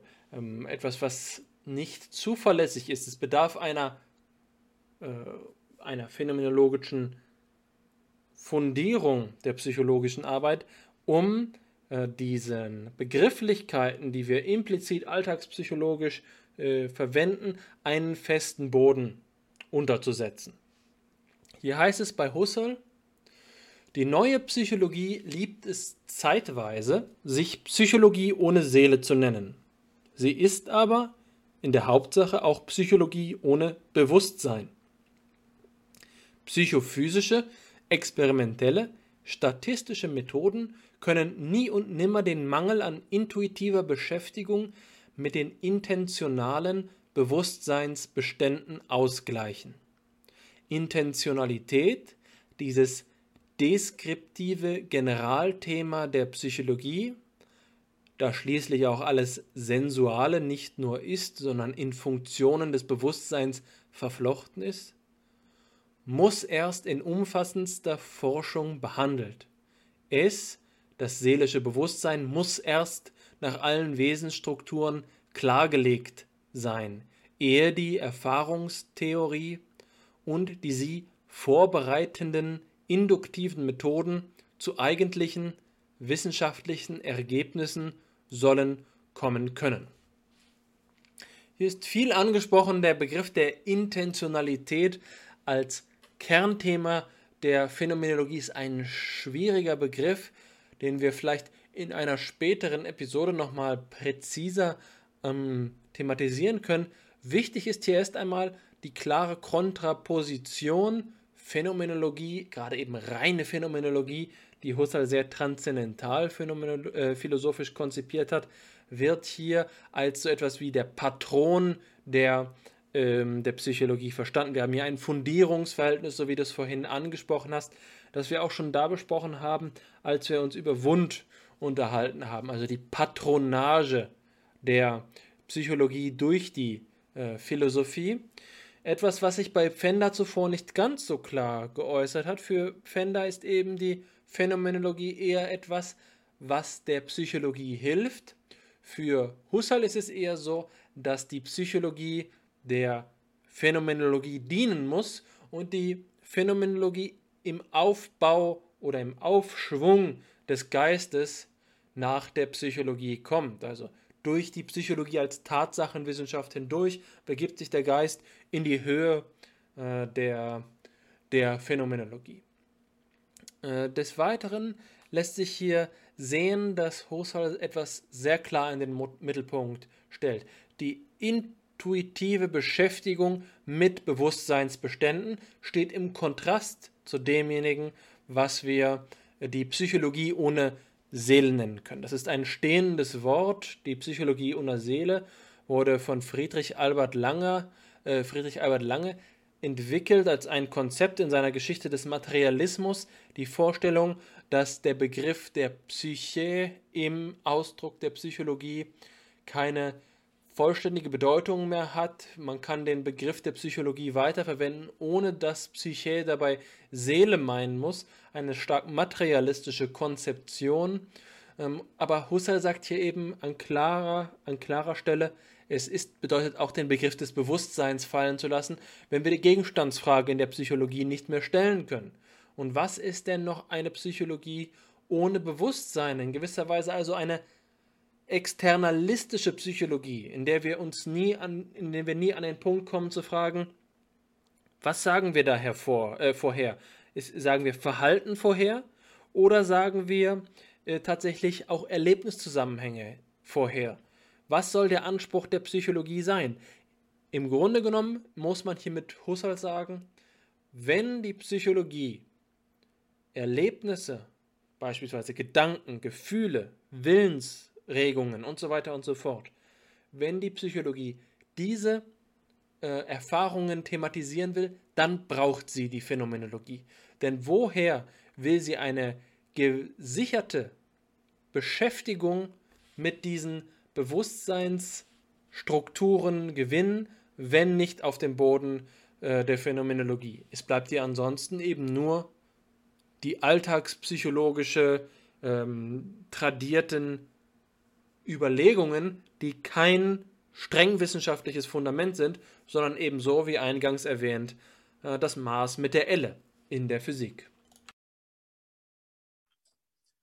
Ja, ähm, Adorno und Horkheimer haben einmal gesagt, ähm, dass man angesichts dieses Verständnisses der Psychologie ohne Seele ja schon fast Gefahr läuft, ähm, dem Anthropomorphismusverdacht ausgesetzt zu sein, wenn man denn vom Menschen mit über, also den Menschen mit psychischen Vokabeln adressiert. Und wenn wir sagen, jemand hasst, dann wäre das schon anthropomorph, obwohl es ja natürlich, äh, also polemisch wie sie eben sind, ähm, natürlich ein Wort ist, das aus dem Bereich des menschlichen Lebens kommt. Der Vorwurf hier an diese Art der Psychologie ist natürlich der, den du auch gemacht hast, nämlich, oder den du angedeutet hast, du hast ihn ja nicht affirmiert, ähm, dass man hier sagen kann, dass diese Art der Psychologie kalt ist und in einer Weise blutleer oder lebensfern. Und vielleicht stärker gefasst, dass der auch ähm, nicht ganz ihren Gegenstand zu treffen vermag, nicht wahr? Ähm, nämlich, dass es ja durchaus so auch ist, dass ähm, diese Dinge nicht einfach verschwinden, das Menschliche und das Subjektive und das Warme und das Emotionale, weil, nur weil wir nicht darüber sprechen. Ne? Ganz einmal davon abgesehen, dass diese Art ähm, der, ähm, des Verständnisses der Psychologie auch einen Herrschaftsgestus artikuliert, ne? den man jetzt in den Extremen formuliert immer wieder dann findet, wenn von ähm, Solid und von Junk Science die Rede ist oder eben von echter und von Pseudowissenschaft. Ne? die Vorstellung, die da mitschwingt, ist die, dass die naturwissenschaftlich psycho äh, orientierte Psychologie solide, echte Wissenschaft ist, wohingegen ähm, andere Formen der Psychologie dann schnell auch einmal Gefahr laufen, als Junk oder Esoterik abgetan zu werden. Also das nur am Rande. Und ich denke, damit leite ich schon ganz gut über in, eine Au in den Ausblick, den wir zum Ende dieser Sitzung noch geben wollten, nämlich die normative Frage nach der Stellung der Phänomenologie für die Psychologie. Husserl formuliert das ja ganz deutlich, ähm, wenn er sagt, dass die oder wie du es jetzt gesagt hast, ähm, wenn man Husserl so interpretiert, dass es ihm darum geht, dass die Psychologie eigentlich der Phänomenologie dienen sollte, dann könnte man jetzt mal die schwache Implikation daraus ziehen, dass ähm, die Stellung der Phänomenologie in der Psychologie eine sein sollte, die ganz grundlegend ist, die fundamental ist, die auch ähm, der, die Form eines Vorrangs einnimmt. Ähm, jetzt von Husserls Warte, es ist eine andere Frage, danach, die, ähm, wie wir jetzt du und ich uns dazu positionieren würden. Ich würde doch auch ähm, sagen, dass ähm, die Phänomenologie in die Psychologie, da sie gerade keine Stellung hat, hineingestellt werden muss. Denn zumindest ihre Existenz und ihre Berücksichtigung im Diskurs scheint mir normativ geboten. Und die, das scheint mir auch sachlich nachweisbar zu sein, dass es, wenn man es nicht so versteht, dass man die eine Alternative gegen die andere auszuspielen hätte, sondern wie du auch mehrmals angedeutet oder betont hast, dass es sich hier um komplementäre Zugänge handeln kann, die einander verstärken, ähm, dann spricht wirklich von vornherein einfach nichts gegen die Phänomenologie ähm, als einem wichtigen und ähm, vielleicht auch sogar zentralen Bestandteil der Psychologie. Das ist schon eine differenzierte Position. Ich glaube, dass ich da etwas waghalsiger sein würde. Ich habe in meinen bisherigen Aufsätzen zu diesem Thema dafür argumentiert, dass die phänomenologische Psychologie einer Verjüngung, einer Erneuerungsbewegung bedarf, um ähm, Fuß zu fassen, um diesen Schritt zu leisten. Also ich würde sagen, hier geht es durchaus ums Überleben und äh, wie bereits vorhin ange, ähm, angedeutet, die Bringschuld liegt bei der phänomenologischen Psychologie. Sie muss ihre, ihre Brauchbarkeit unter Beweis stellen. Aber rein normativ betrachtet, denke ich, dass wir hier sagen müssen, Wissenschaft braucht Kontroverse damit will ich nicht sagen, dass Wissenschaft ein Wettbewerb der Ideen in einem sozial-darwinistischen Sinne sein soll, aber es gibt doch ein agonales Moment, einen Wettstreit zwischen Wissenschaftlern, in dem ähm, die, äh, die Kraft des Arguments entscheidet. Und das verlangt eben auch einen Perspektivenpluralismus. Das ist aber ein schwaches Argument für die phänomenologische Psychologie, denn wir können es genauso gut für jede andere Alternative anbringen. Wir müssen also sagen, warum gerade die Phänomenologie? Und hier scheint es mir daran zu liegen, dass wir Phänomenologie als eine heterodoxe Bewegung so verstehen müssen, dass quasi jede Auseinandersetzung mit den Grundlagen der Gegenstandsfrage, der psychologischen Anthropologie, der Frage nach dem Immanentismus, der Introspektionsfrage, dass all diese Dinge ganz natürlicherweise auf eine phänomenologische Betrachtung hinauslaufen und diese phänomenologische Betrachtung in sich divers sind. Das heißt, wir haben eine Bewusstseinsphänomenologie in einem husserlianischen Sinne, wie wir sie jetzt heute oft in den Mittelpunkt gestellt haben, aber mittlerweile gibt es eben auch starke leibphänomenologische Tendenzen, Alternativen zu diesem einen ähm, transzendental phänomenologischen Ansatz, die sich bereits früh in der Bewegung zu entwickeln begonnen haben und mittlerweile so gereift sind, dass wir sagen können, die Psychologie kann aus einem diversen und kontroversen Feld phänomenologischen Diskurses nur profitieren, weil es sich nicht dabei darum handelt, sich einen Dogmatismus einzukaufen, sondern um eine einzigartige Denkweise, die eigentlich in den Sachen bereits angelegt ist, die also gewisserweise ein Gegengewicht ist zu dem statistischen Formalismus, den wir ähm, in der Regel in der psychologischen Experimentalforschung angelegt finden. In diesem Sinne mein Plädoyer für eine phänomenologische Psychologie.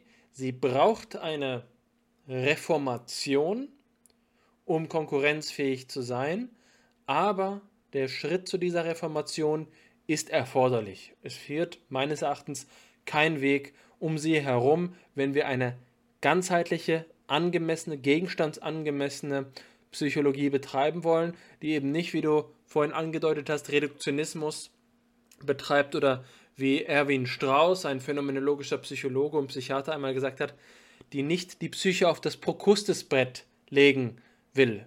Äh, in der griechischen Legende von Prokustes, einem Giganten, legte sich ähm, auf ein Bett in, in, einer, in einer Herberge und seine Gliedmaßen ragen über das Bett hinaus und deswegen werden sie ihm abgeschnitten, sodass er doch ins Bett passt und also ein für ihn passendes Bett gefunden hat. Und die Psychologie ohne Seele ist eben genauso eine Prokustes-Bett-Psychologie, ähm, weil sie die Phänomene, die doch da sind, nicht etwa äh, in ihrer Bedeutung äh, ähm, sozusagen äh, zu Recht ausschließt, sondern sie einfach zu Unrecht ignoriert.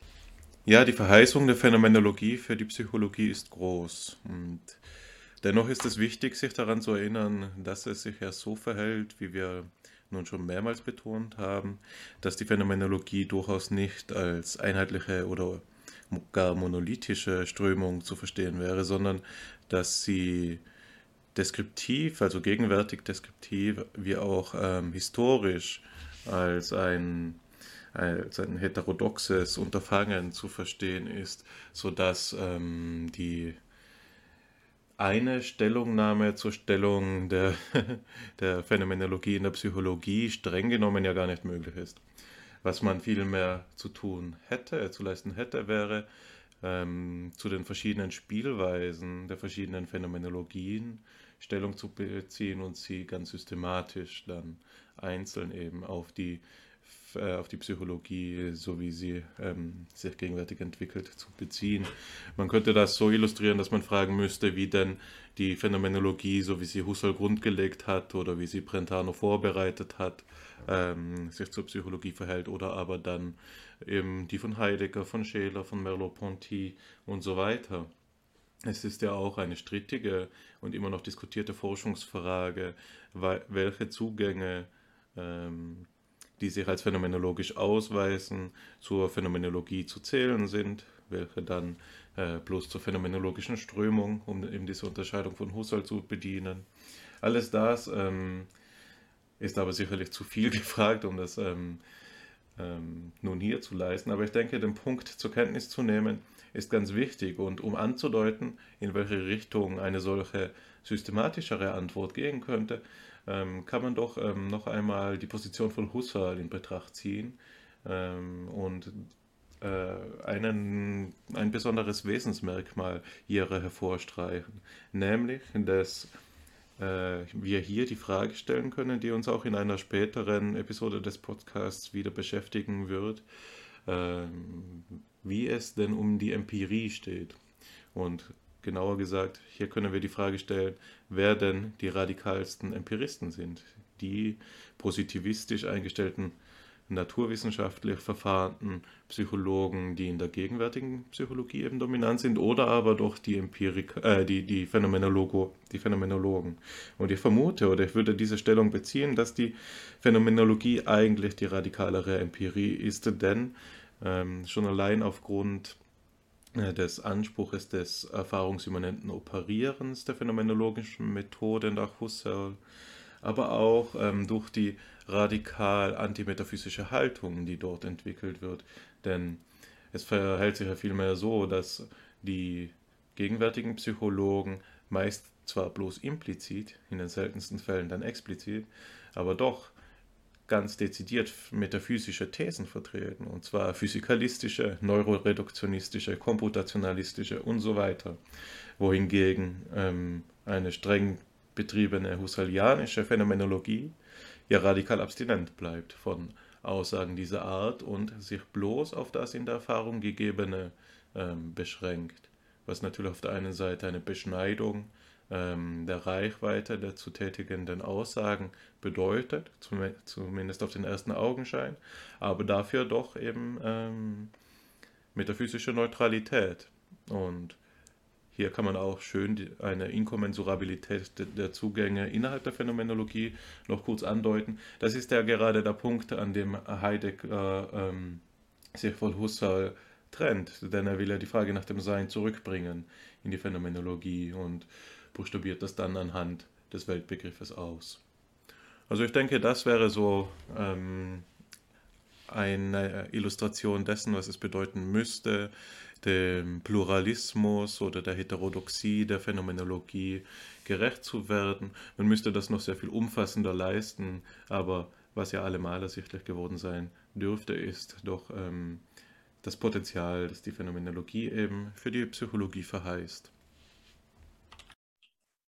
Mit einer These, dass die Phänomenologie radikaler Empirismus sei, bist du zumindest in guter Gesellschaft. Aussagen dieser Art finden sich beispielsweise auch bei William James und bei Max Scheler. Damit ist allerdings auch der Empirismusbegriff selbst wieder in Frage gestellt. Der radikale Empirismus ist ja zu einem gewissen Grad das Spätwerk William James und damit auch mit dem Pragmatismus verbunden. Es ist jetzt aber wiederum dann ein Grundsatzstreit, welche Rolle der Pragmatismus und welche Beziehung der Pragmatismus zur Phänomenologie einnehmen sollte. Ich denke, dass die Phänomenologie in, ihrer, in ihrem Polymorphismus zu thematisieren die eine Seite der Diskussion äh, ist und die eine Seite der Fragestellung. Die andere Seite ist dann diejenige nach der Psychologiegeschichte. Wenn wir nach einer phänomenologischen Psychologie fragen, müssen wir uns auch fragen, was denn eigentlich Psychologie bedeuten kann und sollte. Natürlich kann man sich auf den Standpunkt stellen, dass ein Kognitivismus, ein Konnektionismus im zeitgenössischen Sinne hier der einzige mögliche und, und äh, angemessene Anhaltspunkt ist, da es gewissermaßen der Sieger der Geschichte ist. Aber wenn wir in die Geschichte der Disziplin schauen, sehen wir sehr schnell, dass es andere Bahnen gibt der Entwicklung, auf denen sich Phänomenologie und Psychologie treffen. Es lässt sich sogar davon sprechen, dass die Phänomenologie ursprünglich ein Entwurf einer psychologischen Arbeitsweise gewesen ist. Und genauso gut kann man sehen, dass wenn man zum Beispiel die Kontroverse zwischen Wilhelm Wundt und ähm, Karl Stumpf oder Wilhelm Wundt und äh, Edmund Husserl in seiner Rezension der logischen Untersuchung anschaut, dass es hier äh, konstruktive ursprüngliche Diskurse gegeben hat, in denen auch die Psychologie selbst noch zur Debatte gestanden hat. Und so zeigt sich, dass die, ähm, die Phänomenologie in ihrer Bezugnahme auf die Psychologie auch das Selbstverständnis der Psychologie in Frage steht. stellt. Es geht also niemals bloß um eine Inspiration von naturwissenschaftlicher Psychologie, sondern es geht stets auch um eine Weiterentwicklung und um eine Öffnung des Diskurses durch einen Pluralismus an Positionen. Dieser Pluralismus muss sich natürlich nicht auf Phänomenologie äh, beschränken. Das wäre ja eine andere Form von Dogmatismus, sondern der Pluralismus, der durch die Phänomenologie befördert wird, fordert zu einem gewissen Grad auch andere äh, Bezugspunkte zu entwickeln neben ihr. Und dazu gehört die Hermeneutik, dazu gehören natürlich auch andere phänomenologisch ähm, philosophische Gesichtspunkte. Und ich glaube, dass äh, es von großem Wert sein kann, wenn die Psychologie sich für diese, ähm, diese Diskurse öffnet. Erforderlich dafür ist allerdings Methodenkompetenz. Und diese Methodenkompetenz ist eine, die sich nicht selbstverständlich ergibt. Es ist nicht einfach, einen wissenschaftstheoretischen Diskurs zu führen. Vielleicht glaubt man, dass Wissenschaftler selbstverständlich ein intuitives Verständnis von der Theorie in ihrer Disziplin haben. Aber das ist etwas ganz anderes, als einen expliziten Diskurs zu führen und das logische Instrumentarium, das logische Handwerk zur Verfügung zu haben, um Argumente abzuwägen, die für oder gegen eine Erweiterung einer Disziplin in eine bestimmte Richtung äh, sprechen. Ich würde sogar so weit gehen zu behaupten, dass die Entwicklung der Psychologie in den letzten 40, 50 Jahren vielleicht gerade deswegen sich auf den Kognitivismus festgefahren hat und auf den Konnektionismus, weil es der wissenschaftstheoretischen Fundierung ermangelt. Aber auch mit diesem Kommentar weise ich über die heutige Diskussion hinweg, denn das werden wir einmal in der Zukunft ähm, besprechen, wenn wir uns die Frage stellen, welche Rolle die Wissenschaftstheorie in der Psychologie haben sollte. Ja, ich gebe dir dabei ganz recht. Also eine ähnliche Überlegung könnte sich ja auch eben über die äh, über den Zulauf zum Funktionalismus anstellen lassen, der gerade im Hinblick auf die an Fahrt aufnehmenden ähm, Strömungen der ähm, Psychologie der künstlichen Intelligenz und so weiter ähm, zurückführen lässt. Denn die Grundthese des Funktionalismus besteht ja darin, dass ähm, man funktionale Zusammenhänge aufstellt, das heißt ähm, Zusammenhänge oder betrachtet eben und nicht nur aufstellt. Die, die Gegenstände, die modelliert werden, sind Funktionen und damit prinzipiell unabhängig von äh, ihrer Realisierung, was letztlich heißt, dass wenn man ein funktionalistisches Modell, sagen wir, eines Wahrnehmungsvorgangs äh, zur Verfügung stellt, man dann ähm, mit Fug und Recht behaupten kann, dass es unabhängig davon ist, ob dieses Wahrnehmung, äh, dieser Wahrnehmungsprozess nun in einem Gehirn abläuft oder aber in einer Maschine. Nicht wahr?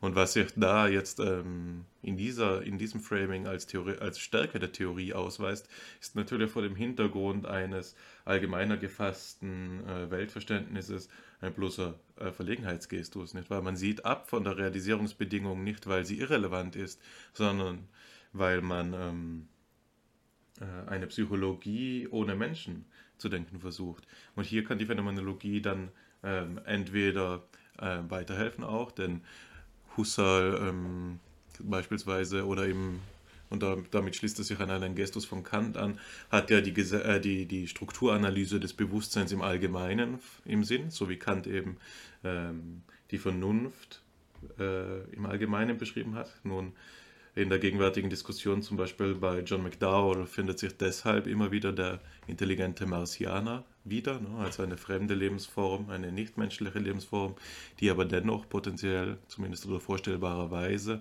Vernunft, vernunftbegabt sein könnte und so eben auch könnte die Maschine, das ist ja gerade die Fantasie, die die Philosophy of AI, ähm, am besten sagt man es auf Englisch, finde, ähm, weil die Strömung im angelsächsischen Raum so dominant ist, ähm, in dem eben die, das ist die Fantasie, die die Philosophie of AI am meisten vorantreibt, dass die Maschine ab einem gewissen Komplexionsgrad bewusst werden könnte.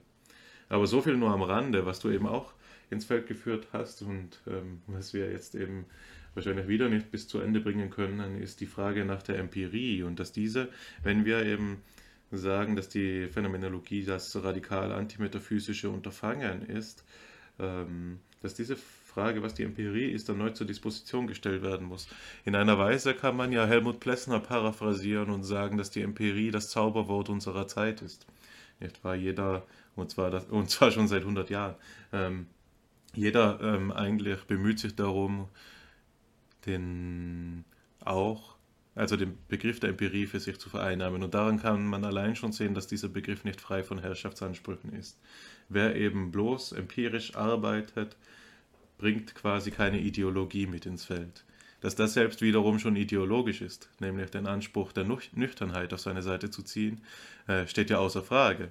Aber ähm, dass die äh, unter demselben Begriff eben der Empirie solche verschiedenen philosophischen Systeme wie die des Wiener Kreises, also der radikale Positivismus, stehen, standen, aber auch die Phänomenologie und nun die äh, kritizistische, will ich sagen, Gegenwartspsychologie. Äh, man kann ja den Bayesianismus gleichermaßen wie ähm, das P-Testing, ähm, das Biermensche P-Hypothesentesting auf Karl Poppers Wissenschaftstheorie fruchtbar rückbeziehen wie das auch an unserem Institut teilweise geschehen ist. Ähm, dass alle solche verschiedenen philosophischen Strömungen unter demselben Schirmbegriff laufen, nämlich der Empirie. Aber einmal ist das empirische Grundmaterial eben der Beobachtungssatz, eben im Sinne Carnaps, ähm, und ein anderes Mal soll es das Phänomen sein. Etwa so, dass dieser scheinbar nur unschuldige Begriff doch, also der Empirie nun, ähm, zeigt, dass er in tausend verschiedenen Kleidern auftreten kann. Und ich gebe dir ganz recht darin, dass wir diesen Begriff zur Disposition stellen müssen, wenn wir grundsätzlich darüber nachdenken wollen, was die Stellung der Phänomenologie in der Psychologie ist, aber eben dabei schon sehen können, dass dieses grundsätzliche neue Nachfragen ähm, auf so einer Ebene ähm, auch erst dadurch ermöglicht wird, dass wir die theoretisch-psychologische Haltung einnehmen.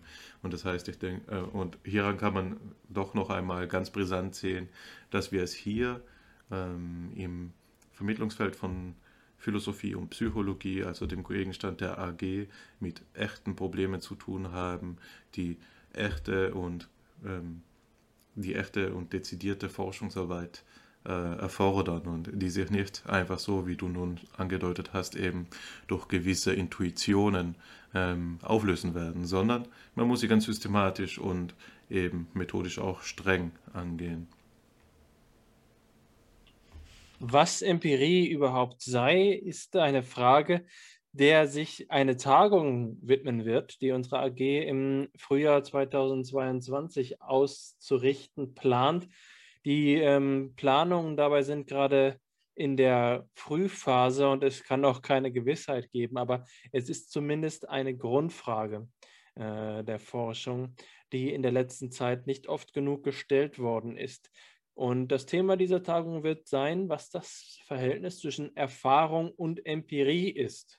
Was heißt zum Beispiel, wenn jemand Daten sammelt, wenn jemand in einer Messung Daten sammelt? Eine Frage, die sich dann stellt, ob der Versuchsleiter dabei derjenige ist, der eine Erfahrung macht und die Protokollsätze der äh, Versuch sind, von dieser Erfahrung auf etwas Objektives, auf etwas Gegebenes, auf etwas phänomenalistisch äh, Einfaches zurückzukommen oder ob es tatsächlich darum geht, äh, die, den Versuchsleiter als Subjekt, als beobachtendes äh, Subjekt ähm, zu berücksichtigen.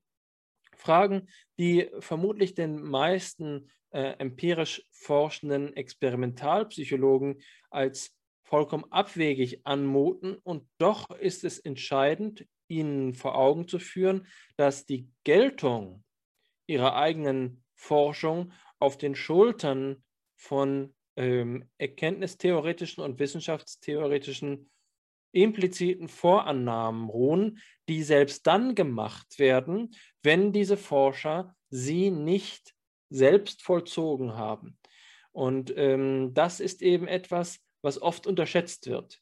Nur weil es eine Selbstverständlichkeit eines wissenschaftlichen Kontinuums gibt, dass ein sich selbst reproduzierender, ähm, ein sich selbst reproduzierendes Sozialsystem ist, in dem beispielsweise Wissenschaftstradition oder Methoden übernommen werden, ohne jedes Mal von der Pike auf alles neu zu lernen, sondern an denen an einem späteren Zeitpunkt fortgesetzt wird, gibt es eben, äh, selbst wenn die Annahmen beispielsweise aus dem Alltag kommen oder aus äh, versteckten Annahmen, äh, die in den Methoden ruhen, die zur Anwendung kommen, gibt es diese Vorannahmen. Dazu hat Hol äh, Klaus Holzkamp in den 70er Jahren bereits von ähm, äh, gesprochen, indem er von äh, ver verborgenen anthropologischen Grundannahmen sprach. Es ist natürlich so, dass die Beziehung zwischen Versuchsleiter und Versuchsperson im Versuchslabor ein Prozess ist, der sich nicht trivialisieren lässt als eine ähm, Abnahme von dem, was in schlechter Übersetzung heutzutage als Evidenzbasierung äh, ähm, gehandelt wird. Wenn man heutzutage von Evidenz in der Naturwissenschaft spricht oder in der Sozialwissenschaft spricht, meint man ja das englische Wort Evidence, was sich aber meines Erachtens viel pointierter als Hinweis übersetzen lassen müsste. Evidenzbasierung ist keine Frage von äh, unzweideutiger äh, Einsichtnahme in eine triviale Wahrheit, sondern es ist das, was die ähm, eng, äh, englisch sprechende Wissenschaftswelt meint, wenn sie sagt, Evidences indicate. Das heißt, Hinweise deuten auf eine Schlussfolgerung hin. Es geht nicht um eine Trivialität. Das heißt, es muss der wissenschaftspraktische äh, Prozess grundsätzlich hinterfragt werden und ein Niveau erreicht werden, auf dem äh, die Psychologie dazu in der Lage ist, explizit darüber zu sprechen, was momentan ihre impliziten Vorannahmen sind. Dieser Versuch ist, wie eben angedeutet, ähm, bereits in den 70er Jahren und auch davor schon erfolgt.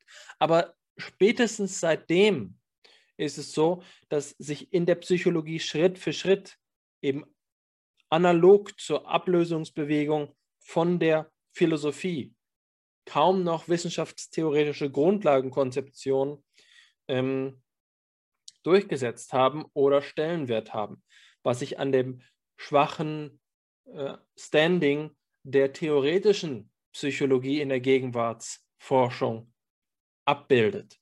Das heißt, wir haben momentan kein wesentliches Interesse daran, diese Reflexion zu betreiben und wir haben keine etablierten Diskurse. Wir haben keinen stehenden wissenschaftsgeschichtlichen, wissenschaftstheoretischen, wissenschaftsphilosophischen Diskurs innerhalb der Psychologie, der es erlauben würde, auf diese Art und Weise Fortschritte zu machen, wie es uns im, im Kontext unserer AG eigentlich äh, vor Augen steht.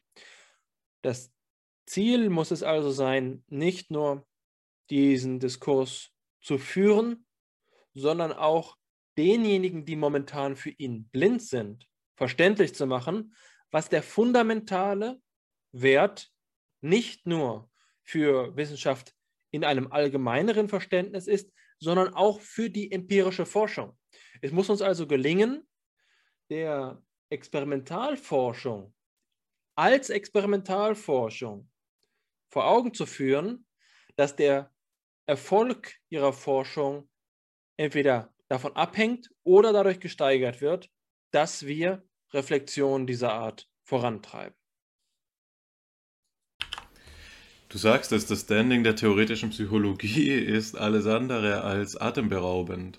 Und meines Wissens nach ähm, stehen die Dinge ja so grimm, jetzt im deutschsprachigen Raum, dass mit Joachim Funke an der Universität Heidelberg die letzte Professur für theoretische Psychologie ähm, aufgegeben wurde und in eine für allgemeine Psychologie ummodelliert wurde. Was ähm, zum einen darauf hinweist, dass eben jener Joachim Funke äh, zu Gast sein wird in der nächsten Episode von FIPSI. Ähm, darauf freue ich mich schon sehr. Ähm, wir beide stehen ja in einem ähm, Schüler-Lehrer-Verhältnis zu ihm. Ähm, das andere ist aber auch das, dass ähm, man daraus ableiten kann, aus diesem schwachen Standing eben noch nicht, dass ähm, der Gegenstand der theoretischen Psychologie deshalb unwichtig wäre. Es ähm, reduziert sich meines Erachtens nach vor allen Dingen auf ähm, wissenschaftssoziologische, ökonomische und äh, historische Faktoren, weshalb die Dinge so gekommen sind. Selbstredend ähm, ist es so, dass diejenigen, die empirisch arbeiten, und damit meine ich nun ähm, die, die etablierten statistischen Methoden auf etablierte, Statis äh, etablierte Untersuchungsdesigns anwenden und damit neue und meist diejenigen Themengebiete, die eben en vogue sind, abarbeiten. Ebenso diejenigen sind, die in den prestigeträchtigsten, prestigeträchtigsten Journalen äh, publizieren werden, wohingegen das ähm, Format der Theoriearbeit seit ähm, mindestens seit der Aufklärung ja doch ähm, eigentlich das Buchformat ist, was heutzutage in der Psychologie so gut wie keine Rolle mehr spielt. Theoriearbeit auf ähm, leicht verdauliche und vor allen Dingen kurze ähm, Journalformate zu bringen, ist in den meisten Fällen Gewalt und in den, anderen, und in den übrigen Fällen nicht möglich. Ja, also da kann man, denke ich, ein pessimistisches Bild malen, das aber nicht in der Sache gründet, sondern in den Umständen. Und es steht so, wie du es sagst, ich glaube, es ist die Arbeit derjenigen, die eben den Stellenwert der theoretischen Psychologie für die, ähm, die Psychologie im Ganzen sehen, äh, die einstmals doch stolze Rolle, die diese Art zu denken innehatte, zu rehabilitieren oder in deinen Worten nun zu verjüngen. Und ich denke, das drückt auch in einer Weise, vielleicht besser als ähm, viele andere Weisen, den Geist aus, in dem wir diesen Podcast halten. Es ist auch ein Weckruf, eben in diesem Sinn. Ähm, und ich denke, einen schöneren Abschluss werden wir nicht finden. Was denkst du? Sollen wir übergehen zur Zusammenfassung? Ja, ich glaube, das ist ein, äh, ein angemessener Zeitpunkt. Und zwar haben wir Sie darauf hingewiesen, zunächst einmal, dass ähm, es verschiedene Kanäle gibt, über die Sie, die Zuhörenden, mit uns in Kontakt treten können, ja, über die Sie aktiv den Podcast FIPSI mitgestalten können. Das ist zum einen die E-Mail-Adresse äh, fipsi.fi-psi.de und auf der anderen Seite die Telegram-Gruppe äh, von Fipsi. Die ähm, beide, beide Links werden Sie dann in der Podcast-Beschreibung finden. Inhaltlich haben wir uns eben der Frage nach der Stellung der äh, Phänomenologie in der Psychologie zugewandt. Dazu war es zunächst einmal nötig zu klären, was die Phänomenologie denn allererst ist. Äh, wir haben sie ausgemacht als die Wissenschaft vom Bewusstsein und das ist natürlich eine grobe Verkürzung, wenn ich es dabei belasse, aber ich belasse es dabei. Und wir haben für uns verschiedene Positionen dazu angeschaut, wie diese ähm, Stellungsfrage beantwortet werden kann. Die eine, wir haben das historisch, deskriptiv und normativ betrachtet. Ähm, wir haben uns Alexander Pfänder zugewandt, der ähm, Phänomenologie und Psychologie als komplementär auffasst, sodass sie einander gegenseitig unterstützen können. Und wir haben dann Husserl als eine stärker phänomenologisch orientierte Position angeschaut, ähm, also der stärker phänomenologisch in dem Sinn, als dass er den Stellenwert der Phänomenologie größer schreibt, der nämlich eine Fundierungsordnung von der Phänomenologie hin zur Psychologie ansetzt. Genau, und ähm, wir haben selbst auch Position bezogen wie ähm, wir sicherlich noch in einer baldigen Sendung, wenn denn Interesse daran besteht, ähm, von unserer Seite besteht es allemal, ähm, weiter ausarbeiten werden. An dieser Stelle denke ich, dass genug gesagt ist, dass das Resümee genug getätigt ist. Ich will mich bei dir bedanken, Alexander, für ähm, dieses wunderbare Gespräch und auch bei Ihnen, den Zuhörenden, dass Sie wieder eingeschaltet haben. Dem kann ich mich nur anschließen. Haben Sie vielen Dank. Und auch an dich bedanke ich mich, äh, wende ich mich mit bedankenden Worten, lieber Hannes. Wir sehen uns beim nächsten Mal. Bis dann, ja.